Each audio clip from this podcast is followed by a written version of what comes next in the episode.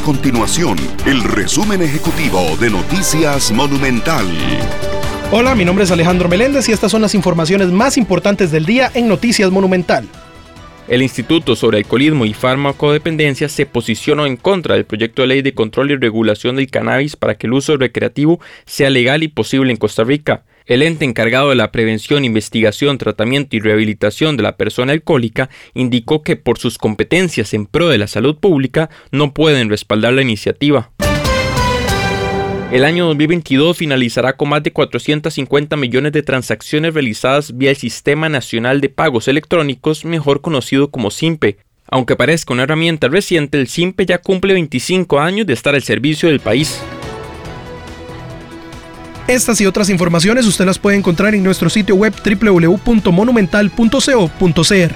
Nuestro compromiso es mantener a Costa Rica informada. Esto fue el resumen ejecutivo de Noticias Monumental.